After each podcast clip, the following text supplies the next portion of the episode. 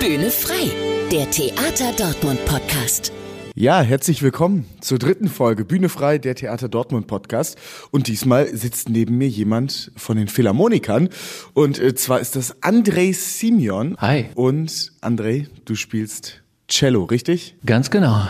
Erstmal alles, alles richtig. Alles richtig. Ich habe die Fakten habe ich drauf irgendwie direkt, ne? Cello spielen. Was bedeutet das für dich ganz persönlich? Was sind so die Gefühle, die du damit verbindest? Ähm, viel mit Kindheit wahrscheinlich, weil ich das relativ früh angefangen habe. Allerdings nicht früher als jeder andere. Ich habe mit neun angefangen. Das ist wahrscheinlich ein Durchschnittsalter für Cello anfangen. So, aber ähm, ja, man hat immer Erinnerungen daran. Es ist schon sehr viel damals äh, passiert. Und halt die Stücke, die man äh, spielt, die äh, absolut toll sind. Und ja, man muss natürlich üben und das macht unter Umständen auch Spaß, auch nicht, aber ähm, ist halt Arbeit. Aber dann kommt äh, dieser Moment auf der Bühne und ist das nur geil im Prinzip. Welche Erinnerungen hast du ganz konkret daran? Also wenn du jetzt daran zurückdenkst, das erste Mal das Cello in der Hand, das erste Mal über die Seiten streichen, was, welche Erinnerung kommt dir da direkt in den Kopf? Alles befremdlich. Ich wusste nicht, was ein Cello ist, muss man schon sagen. Ich habe mit Klavier angefangen, weil meine Eltern äh, mir ein E-Keyboard geschenkt haben. Also der, äh, der Santa Claus, der Weihnachtsmann. Ähm, und das war ein bisschen spät mit acht mit Klavier weiter anzufangen.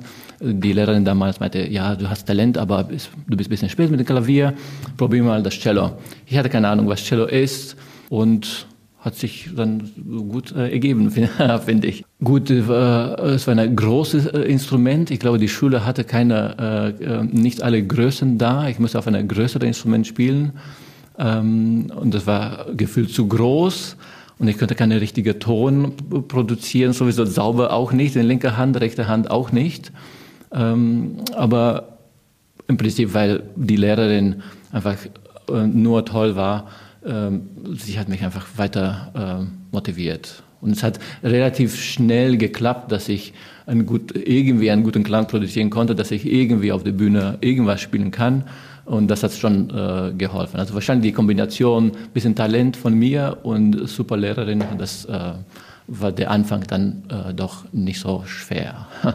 Warum ist das Cello denn für dich ganz persönlich dann das schönste, das beste Instrument? Der Klang, ähm, muss man schon sagen, äh, es hat einfach einen tollen, äh, tollen Klang. Gute Mischung zwischen tiefer Töne, Du kannst aber auch sehr hoch spielen. Ähm, also die Bandbreite ist äh, super groß. Von Musik, was du spielen kannst, ähm, ist auch sehr vielfältig. Also du kannst ähm, eigentlich auch Jazz machen, Rock sowieso, wenn du das äh, mit Mikrofon äh, machst und klassisch sowieso alles ist klar. Mhm. Hast du ein Lieblingsstück? Welches? Früher waren mal die Stücke, die, die Solo-Stücken oder mit äh, äh Duo-Stücke mit Klavier. Jetzt, äh, seitdem ich relativ viel Oper gespielt habe, so jetzt mittlerweile sind acht Jahre, seitdem ich hier in äh, Dortmund bin, sind äh, natürlich die Operstücke und Tristan und Isolde muss schon gewinnen da als äh, Lieblingsstück. Die sind, äh, der ist wirklich äh, knapp dann danach gefolgt von viele andere tolle Stücke wie Rosenkavalier. Jetzt gerade haben wir äh, Walküre äh, dieses Jahr gespielt. Jetzt gerade vor einem Tag haben wir Alpensymphonie von Strauss und das war auch mega geil. Ähm, aber ich bleibe bei äh, Tristan und Isolde von Wagner. Was ist es, was dieses Stück so besonders macht? Ähm, unglaubliche Leidenschaft in der Musik ist sowieso komplex äh, als als Struktur, äh, die Harmonie, die Atmosphäre, aber wieder bei der Leidenschaft und was, was das kombiniert mit dem, auch mit dem Cello-Klang, das passt wahrscheinlich mir dann gut. Äh, aber es geht ähm, um Liebe bei, bei dem Stück. Ähm, ich wusste nicht, dass ich so ein Romantiker bin, aber auf jeden Fall, also das kombiniert mit, dem, mit der Musik ist, äh, ist toll. Wie viel Liebe hast du für die Philharmonie und fürs Cello? Ich würde sagen, ziemlich viel. Ich, ich habe sehr viel Liebe da, dazu. Ähm, Ja, auch weil ich hier in Dortmund wirklich sehr viele sehr schöne Momente erlebt habe. Ich würde sagen, eigentlich auf der Bühne waren hier in Dortmund sowohl ähm, im Konzerthaus, also auf der Bühne, als auch im Graben, eigentlich meine schönsten musikalischen Momente. Und das ist, äh, das dann hat auch lieber verdient dann zum, zum Theater und Dortmunder Philharmoniker und äh, überhaupt. Äh, ja. Sticht da ein Moment ganz besonders heraus und welcher ist das vielleicht? Also an welchen schönsten Moment kannst du dich noch erinnern? Ja, schönster Moment. Gut, jetzt mit dem Alpensymphonie, die wir auch gestern gespielt haben, das ist sehr frisch und das war wirklich, wirklich sehr, äh, sehr schön in diesem Klang, also wirklich enormer Klang, so, sowohl bei, von der Lautstärke als auch ähm, ähm, harmonisch und äh, wieder die Cello-Gruppenklang, aber auch Streiche und Bläser und äh, Schlagzeug, war wirklich äh, toll. Lieblingsmoment kommt aber wieder mit dem Tristan und Isolde. Äh, damals, äh, sind schon ein paar Jahre her. Aber ähm, meine Frau dürfte auch bei der Produktion mitmachen, als äh, Praktikantin damals. Ähm, das heißt, wir hatten mehrere Aufführungen, wo wir zusammengespielt haben im Prinzip. Gut, sie spielt Bratsche, ähm, sie saß aber relativ nah ähm, zu mir und dann, wir könnten uns eigentlich sehen, hören weniger, war trotzdem weit genug. Aber irgendwie das zu teilen, auch die Vorbereitung dafür, äh, äh davor und ähm, auch in dem Moment ein paar Blickkontakte äh, und auch danach ähm, war toll. Also es bleibt auf jeden Fall äh, äh drin bei mir. Also auch die Liebe zur Musik, die Liebe zum Cello und dann die Liebe zur Frau da auch gefunden. Ja, ich bin doch ein Romantiker vielleicht. Ja, ich merke das schon. Also es sind sehr romantische erste Sätze von dir. Ich höre damit auf. nee, ist ja schön. Also äh, wenn wir jetzt gerade schon über Gefühle äh, quatschen, welche ähm, Gefühle oder welche Hörgefühle bekommen denn so die Leute, die dann auch zur Philharmonie kommen, um sich dann die Stücke anzuhören? Was würdest du sagen, warum sollte jeder auch mal zur Philharmonie kommen und sich das anhören? Ich würde sagen, ich würde sagen, das, was ich schon gesagt habe, eigentlich gerade kommt wieder auf den Strauß äh, zurück, den Alpensymphonie.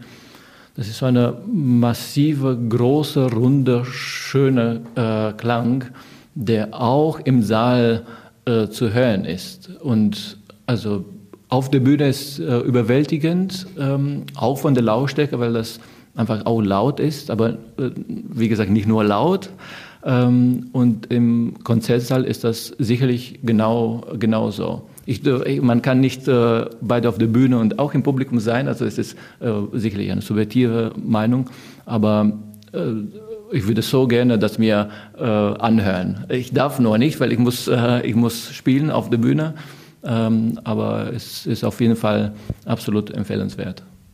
Wir können ja mal kurz äh, reinhören. Ähm, wir haben ja natürlich auch ein bisschen äh, Musik am Start und deswegen hören wir mal rein, wie das dann so klingt in der Philharmonie.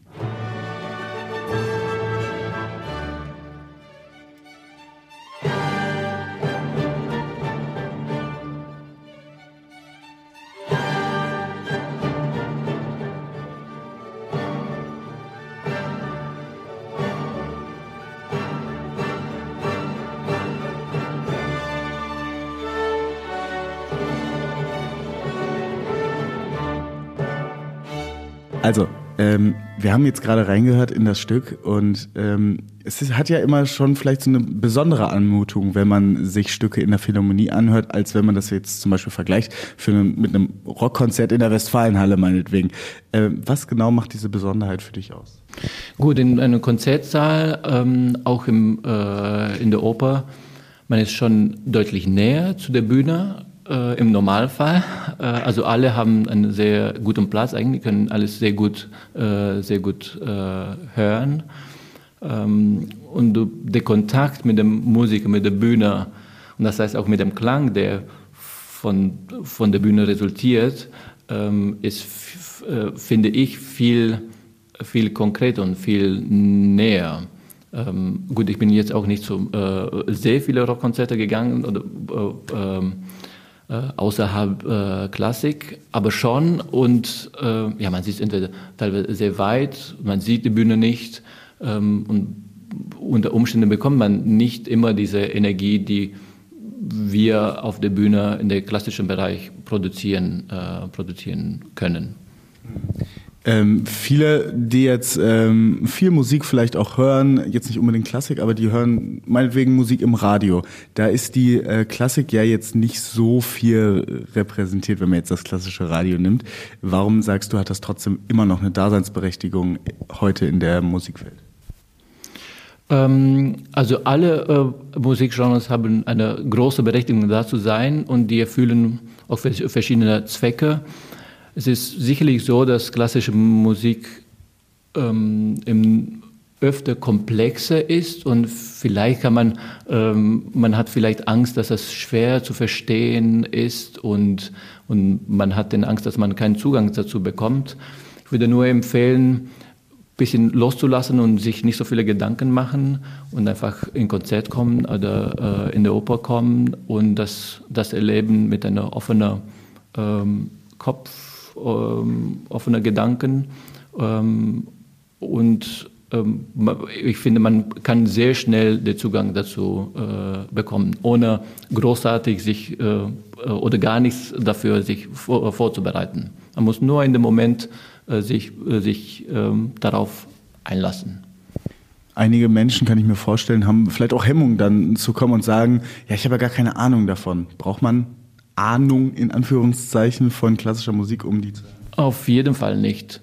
Ähm, warum sollte man ähm, Ahnung gebrauchen? Es ist super schöne Musik, die, ähm, wie gesagt, man bekommt sehr schnell Zugang dazu und wie bei jeder Sache, man muss nicht alles verstehen, um was zu, äh, was zu genießen. Ähm, soll lieber sich darauf einlassen und, und mitmachen, würde ich, würde ich schon vorschlagen. Das heißt, äh, einfach mal gucken, okay, gefällt mir das überhaupt? Ist das, also es sind ja schöne Klänge, die ja auch, zum Teil werden klassische Stücke ja auch dann in, in Anführungszeichen, moderne Musik immer mal wieder aufgenommen. Ne? Ja, und die moderne Musik, äh, man hat auch, äh, auch Angst davon. Kann man auch verstehen, weil es gibt auch viele moderne Stücke, die, ähm, die wirklich doch schwer zu hören sind und experimentell. Und, aber das ist auch der, das, äh, der, das Schöne daran, dass mit der modernen Kunst, dass man was Neues ausprobiert. Aber auch da, es gibt genug ähm, moderne Musik, die absolut zugänglich ist beste Beispiel ist ähm, ähm, von äh, äh, gestrige Konzert mit ähm, Cello, das Cello-Konzert von Friedrich Gulda, die so viele Genres zusammen kombiniert äh, hat und es ist so hörbar und du merkst gar nicht, dass das sozusagen neulich komponiert wurde ähm, und äh, macht nur Spaß. Und deswegen waren auch äh, so viele Bravos am Ende, auch weil wir schon gespielt haben und der Solist äh, toll gespielt hat, äh, aber auch weil das Musik ähm, ähm, einfach zugänglich äh, war. Ähm, du, wir haben gerade darüber gesprochen, über Menschen, die vielleicht zum ersten Mal kommen. Ähm, wie reagieren die denn auf diese Musik? Egal, ob sie jetzt ähm, ein Solo hören, ob sie das ganze Orchester hören. Also wie reagieren die darauf, wenn die zum ersten Mal zur Philharmonie kommen? Ähm, gute Frage. Oft haben wir nicht so richtig die Chance, ähm, persönlich drüber zu reden mit dem, äh, mit dem äh, Publikum. Vielleicht das ändert sich ähm, bald, hoffe ich. Ähm, aber man spürt das schon durch die Applaus und was unmittelbar nach dem äh, Konzertende kommt. Ähm, und ehrlich gesagt, ich kann mir an keinem Konzert hier erinnern, wo das nicht gut angekommen äh, ist. Also es gab so äh, überwältigende Applaus und Reaktionen. Das muss schon heißen, dass das, dass das Publikum das Konzert sehr gemocht hat. Mhm, du äh, sprichst mit einer sehr, also man merkt irgendwie, du hast eine Leidenschaft dafür, du freust dich auch dann natürlich auch über den Applaus. Wie hat sich denn diese Leidenschaft bei dir persönlich entwickelt fürs Cello und dann halt auch fürs Orchester für die Philharmonie? Ähm, mit dem Cello, wie gesagt, damals war unbekannt. Auch auf der Bühne zu sein war äh, unbekannt. Am Anfang sehr lange Zeit war ich sehr nervös, auf die Bühne zu gehen. Ich bleibe noch äh, äh nervös vor dem äh, Konzert. Ähm, aber je mehr ich Oper gespielt habe, ähm, von ja, Mozart zu äh, Wagner, Verdi, ähm, das hat sich schon in diese Richtung äh, entwickelt. Früher war das äh, für mich eine unbekannte Land, sage ich mal. Ähm, ich habe sehr viel äh, auf der Bühne gespielt, also Konzerte mit Sinfonien und äh, so weiter. Aber seitdem ich Oper spiele, hauptsächlich jetzt, seitdem ich hier in Dortmund bin, das ist, würde ich schon sagen, das ist so meine Hauptleidenschaft. Punkt. Also das zieht mich am meisten an, auch weil das, es passiert so viel, auch im Graben, also bei uns im Orchester äh, und auch auf der Bühne. Es, es ist so ein gesamt komplettes Werk und wahrscheinlich deswegen würde ich ähm, würde ich sagen, dass das ähm, äh, für das Publikum, das ist äh, sehr anziehend, das zu erleben. Bühne mit Theater, Schauspiel und, äh, und mit dazugehöriger Musik. Ganz kurz, jetzt hast du gerade äh, das Wort Graben benutzt. Äh, für alle Leute, die überhaupt keine Ahnung, was das heißt. Äh, kannst du das kurz erklären? Äh, klar. Äh, also ähm, wenn man eine Symphonie spielt, äh, sagen wir von Beethoven, sind wir auf der Bühne, ähm, wie zum Beispiel im Konzerthaus. Wenn wir in der Oper spielen, spielen wir in der sogenannten Graben. das ist ähm, im Prinzip, man kann sich vorstellen, unter, unter der Bühne, wo die Sänger singen.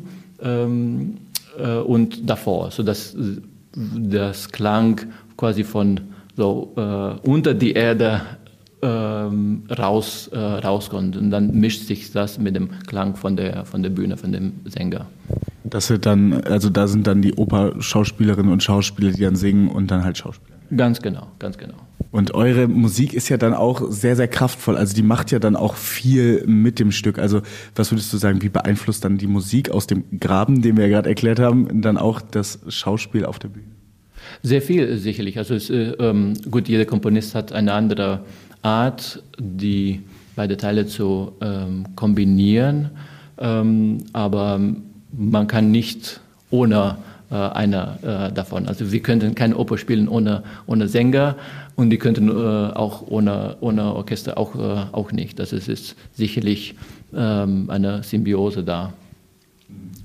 Ähm, es ist irgendwie sehr faszinierend. Du hast sehr viel, also dein Beruf hat sehr viele Facetten, obwohl du ja in Anführungszeichen immer das, das Cello spielst, aber äh, ihr seid dann im Graben, ihr seid mal auf der Bühne, ihr spielt mal Solo, ihr spielt Orchester.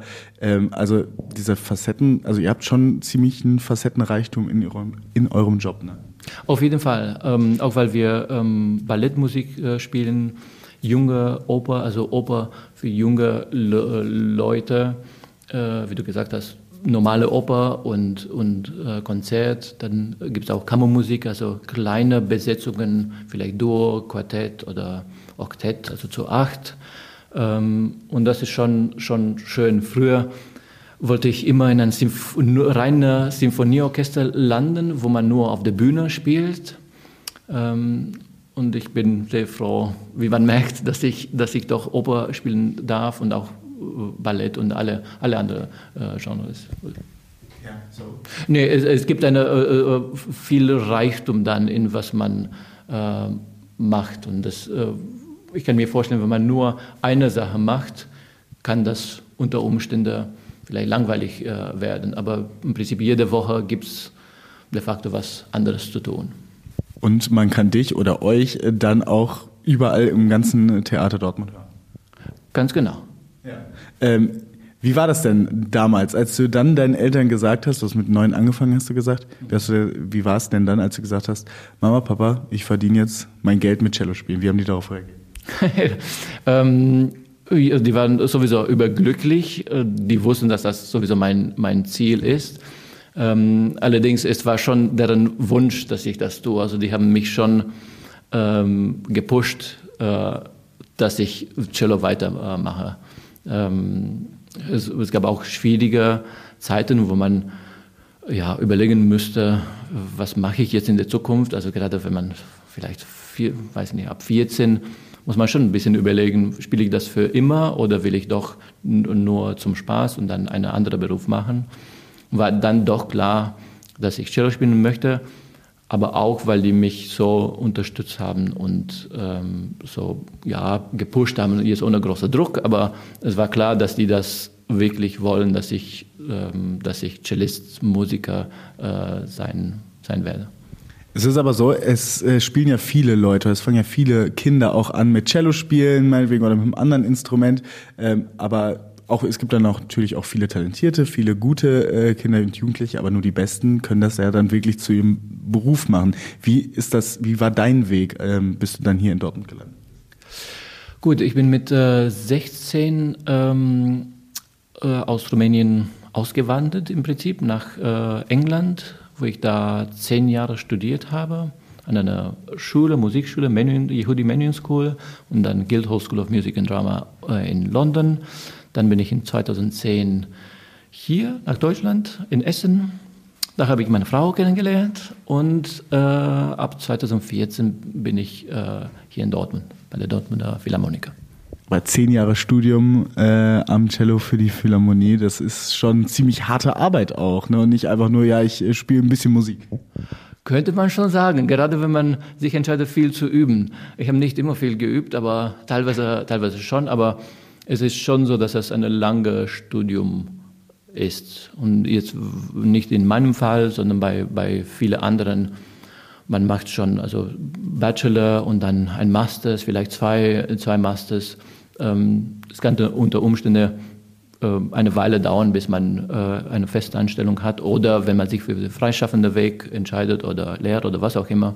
Äh, es ist ähm, nicht, nicht ohne, wie du auch sagst. Ja, ähm, für viele ist die Musik oder das Instrumentspielen natürlich noch ein Hobby. Für dich gleichzeitig auch Arbeit. Wie viel Hobby ist es? Wie viel Arbeit ist es? Hälfte, Hälfte. ähm, ja, wir sind schon sehr privilegiert, äh, finde ich, ähm, dass man so zur Arbeit geht. Also bei uns fangen die äh, Proben äh, in der Regel um 10 Uhr. Du fängst mit der Arbeit äh, um 10 Uhr an, aber gleichzeitig spielst du ein tolles Stück, der, ähm, der dich total motiviert. Ähm, und das, ich finde das schön, dass man um 10 Uhr und auch abends, wir haben auch Proben abends, man endet eine Probe vielleicht um 10 Uhr und du hast gerade ein to tolles Stück gespielt, den du richtig magst. Also das ist, äh, finde ich schön. Ähm, es ist ja so ein Satz, den viele von sich sagen, ähm, Musik ist wichtig für mich. Wie, mit wie viel Überzeugung sagst du das und wie wichtig ist Musik für dich in deinem Leben so generell? Mhm. Ähm, sehr wichtig, zu absolut 100% wichtig, weiß nicht, wie man sich äh, ausdrücken kann, aber jetzt mittlerweile kann man, also kann man sich, kann ich mir nicht mehr vorstellen ohne, ohne Musik, weil du erlebst diese tolle Momente und weißt, boah, ich, ja, ich will das weiter, weitermachen. Also gut, es ist auch nicht so, dass du jeden Tag diese Freude an Musik hast, weil das ist auch, wäre auch nicht natürlich, aber es gibt die Momente, die regelmäßig stattfinden, die sind toll. Und weil du was Tolles erlebt hast, willst du dann nochmal äh, was Tolles erleben. Und warum äh, aufgeben? Also ähm, spielt, also kommt nicht in Frage. Also ein Leben ohne Musik gibt es nicht. Was hörst du so privat für Musik? Ähm, klassische Musik auch, ähm, äh, aber, hauptsächlich andere, äh, andere Sachen. Ähm, ein bisschen, bisschen von alles.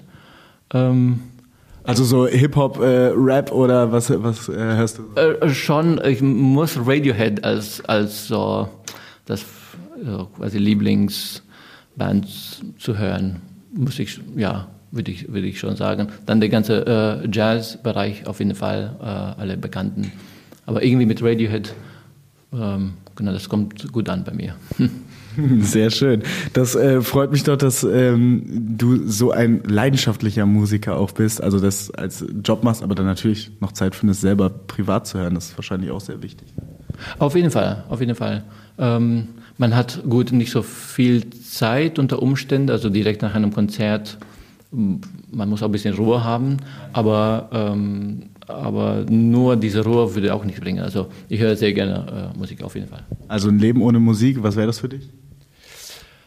Ähm, nix, mal äh, so von 100% Überzeugung für Musik zu äh, ohne Musik ähm, sehr, äh, wirklich sehr schwierig, bin ich mir sicher. Ich glaube, man kommt mit alle, äh, alles klar, aber, ähm, aber es muss äh, so bleiben.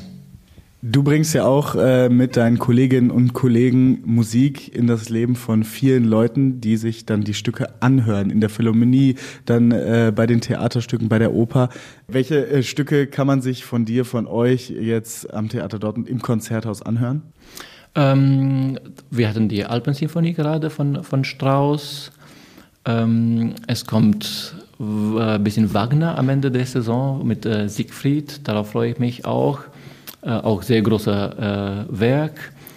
Mal fünf äh, ist äh, auf jeden Fall dabei. Das ist auch groß und imposant und toll. Das kann ich auf jeden Fall empfehlen.